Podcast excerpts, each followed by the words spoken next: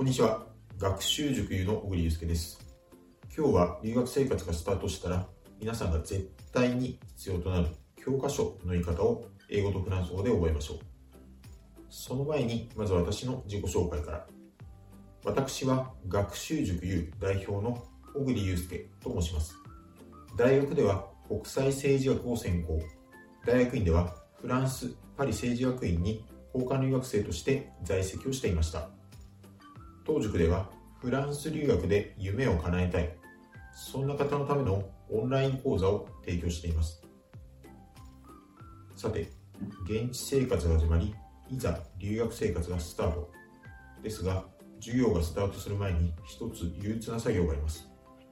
それは大量のテキスト、文房具を買っておくこと。今はノートなどは、おそらくノートパソコンをお持ちなどは代用できるかもしれません。ですが、やはり分厚いテキストというのは古今東西事情は変わらないようです。オンラインで読める書籍もたくさん出てきていると思いますが、やはりフランスは保守的なというか、やはり分厚いテキストをカバンに何冊も詰め込んで、いかにも私は勉強してますよっていうアピールをしている学生もたくさんいました。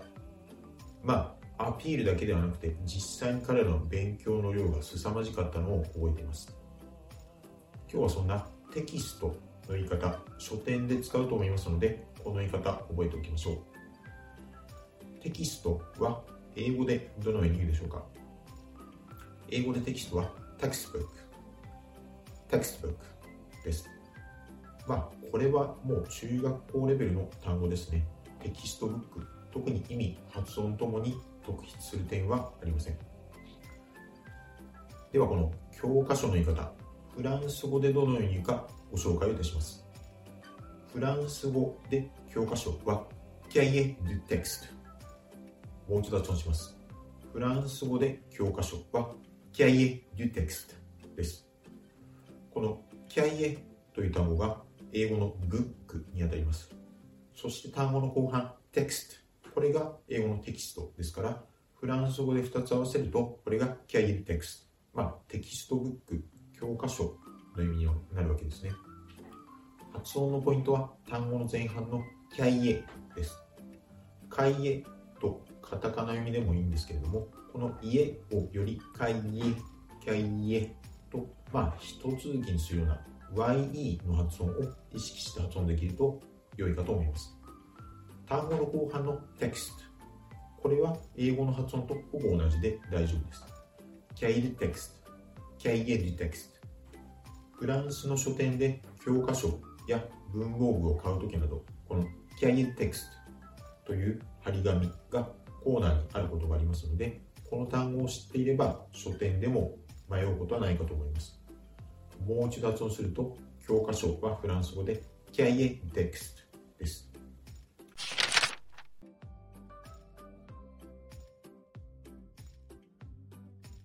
こんにちは。学習塾の小栗です。留学準備の大半は情報収集に尽きると言っても過言ではないかもしれません。そんな時に例えば東京以外の地域にお住まいの方、東京でないと情報がたくさん手に入らないのではないか、そんな心配はありません。今日はそんな情報の言い方を英語とフランス語でご紹介をいたします。さて、都市部ならともかく大都市圏以外の地域にお住まいの方、情報収集にやや不安を覚えるのも無理はないかもしれません。ですが、今はインターネットでどんな情報でも手に入る時代。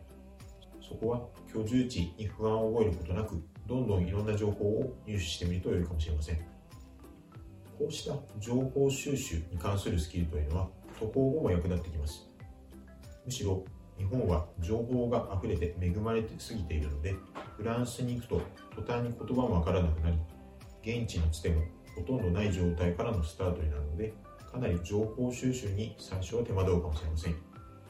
ですので、今、情報収集に苦労されている方、このスキルが渡航後も必ず役立つ。そう信じて頑張ってください。英語で情報はどのように言うでしょうか？英語で情報は information もう一度発音すると、情報は英語で information ですね。これはもう特筆すべきことはないかなと思います。インフォメーションですね。まあ、駅の情報案内のところでも、インフォメーションっていう単語が、まあ、カタカナ単語でも、もしくは英単語でも書かれているのをよく目にしますよね。ではこれ、フランス語でどのように言うかご紹介をいたします。フランス語で情報は、アンフォーマション。もう一度発音します。フランス語で情報は、アンフォーマションです。実は綴りは英単語と全く同じ。発音が異なります。そして発音のポイントは語中のあるの発音と語尾の ation の鼻母音です。まず文中のアンフォーマッション。この R の発音なんですけれども、R の発音はうがいをするような の仕草に、この場合はハヒフヘホのホというような形でアンフォー、アンフォーと発音すれば OK。そして2番目のポイント、鼻母音ですね。これはアッシオン。これはカタカナ読みのアッシオンと言いながらこれを鼻から息を抜かす抜かす形でアッシオン、アッシオンというところがポイント。柔らかく発音してあげるとフランス語の発音になります。続けて発音すると information、information です。この R の発音、鼻母音ともに日本人にはやや難しい発音とされます。自信がない場合、よくわからない場合は、ネイティブの方にチェックをしてもらいながら発音練習をしてみると良いでしょう。アンフォーマション、アンフォーマション。単語もやや長いので、焦らずにゆっくりと発音してあげると良いです。アンフォーマション、アンフォーマション。最後にもう一度発音します。情報はフランス語でアンフォーマション。です。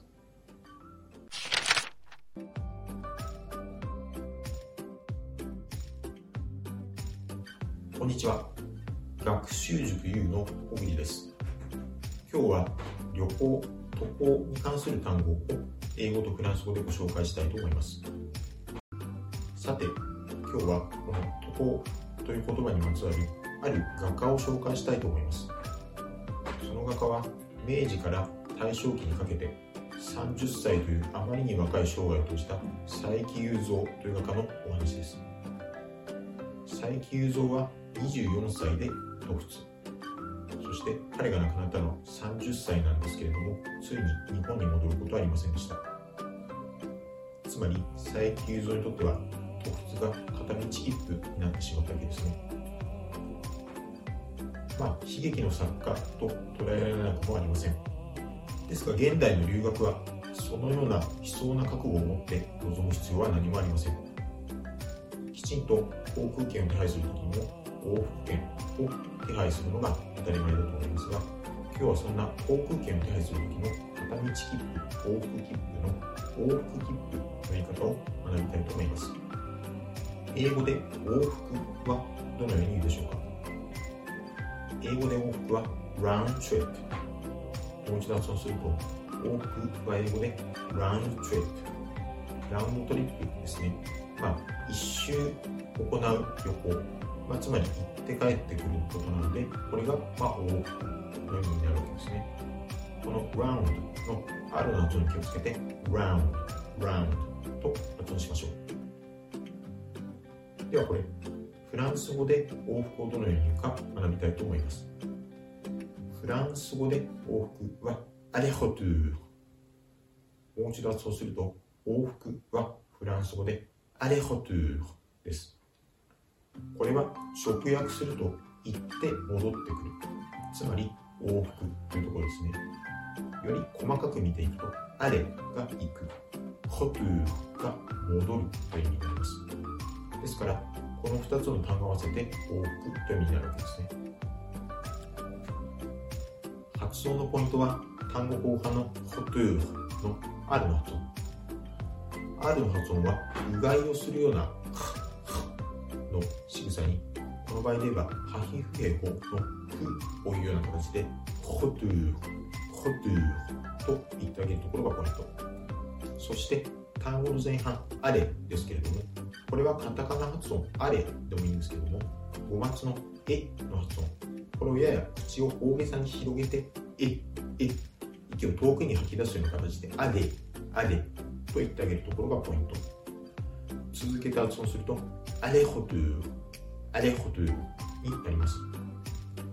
やや難しいかもしれませんが、これも何度も口に出して発音をしてみてください。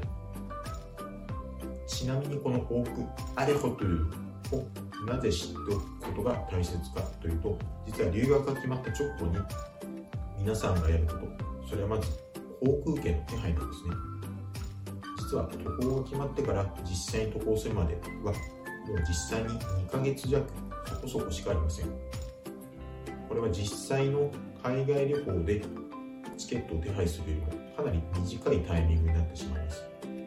ですから、交換留学が決まった現地の大学から留学が認められたそういった時にまず真っ先に航空券の手配をしてみてくださいその時にこのアレホトゥという単語が役に立つかと思いますそれでは最後にもう一度発音します往復はフランス語でアレホトゥです